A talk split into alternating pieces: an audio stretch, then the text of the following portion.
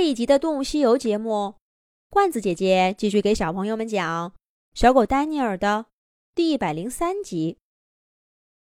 告别了棕熊戴安，小狗丹尼尔正在犯愁该往哪儿走。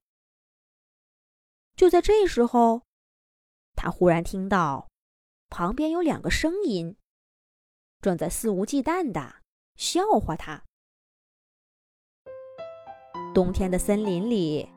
除了挂着雪花的树，还有一些干草，在一场接着一场风雪的摧折下，依然挺立着坚硬的颈，甚至连秋天枯黄的草叶儿都没有离开它的身躯。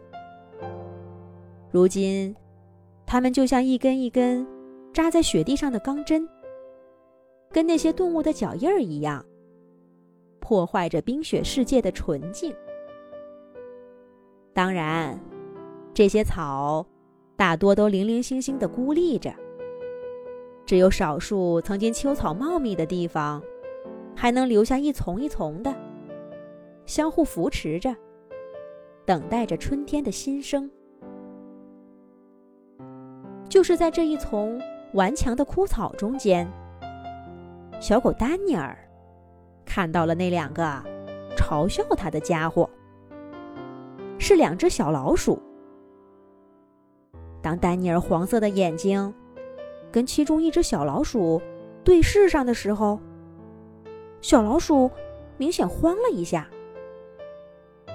他转着乌溜溜的眼珠，推推他的同伴，说道：“喂，他看见我们了，那还等什么？快跑啊！”另一只小老鼠回答道。蹭蹭，两只小老鼠腾的一下转身，沿着野草的井钻进厚厚的雪地里，不见了踪影。毛毛、豆豆，是你们吗？丹尼尔在后面兴奋地追过来，他显然认错了人。毛毛和豆豆。正在拐杖爷爷村庄的地洞里，舒舒服服的过冬呢。怎么可能不远万里，来到这样的苦寒之地？也许是见过的老鼠太少了，也许是太过思念朋友。丹尼尔把刚刚那些让他恼火的嘲笑，全都抛到了九霄云外，一心认定。这两只小老鼠，就是他的好朋友毛毛和豆豆。有了这样的念头，丹尼尔自然不会放两只小老鼠走。叙叙就是小事儿，说不定啊，他们还能想到办法送自己离开这儿呢。在拐杖爷爷家的时候，就是毛毛和豆豆。找到神奇老鼠莫妮卡，把自己送上的飞机。丹尼尔兴奋的一跃，瞬间就跳到那丛干草旁边。可两只小老鼠哪儿等他追来，早就钻进雪下的神秘地洞，不动声色的往前跑。从地面上看不出一点痕迹。但这可难不倒小狗丹尼尔，它有着极其灵敏的嗅觉，哪怕在深深的雪层下面，那种来自老鼠的味道，也逃不过它的鼻子。小狗丹尼尔追寻着两只小老鼠的气味儿，一路向前追，一边追还一边喊着：“毛毛，豆豆。”你们别跑啊！是我，我是丹尼尔。你们出来，咱们见见面吧。两只小老鼠当然不会听他的，从雪地里钻出来。他们说不定正在底下嘲笑这是一只傻乎乎的狼。不过，他们似乎也并不害怕丹尼尔。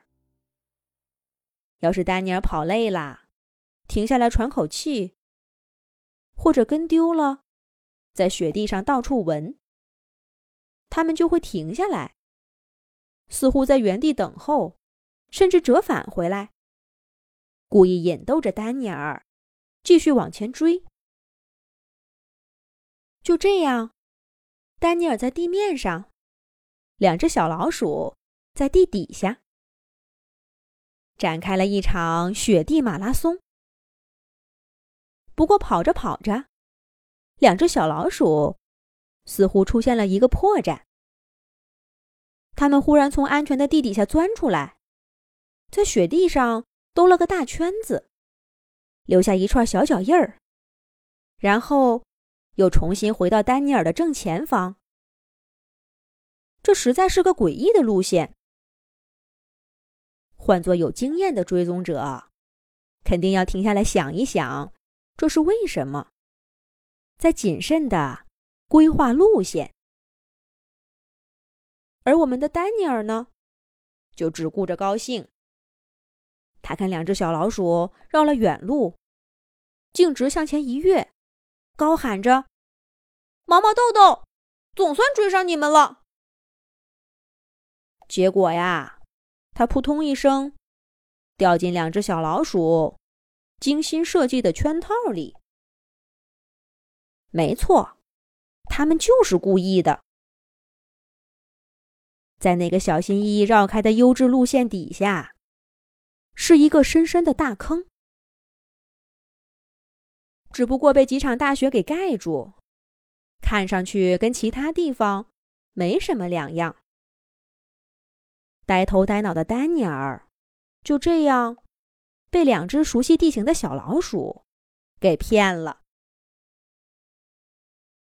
丹尼尔结结实实的跌坐在大坑里，头上身上铺满了雪，连眼睛都被迷得睁不开。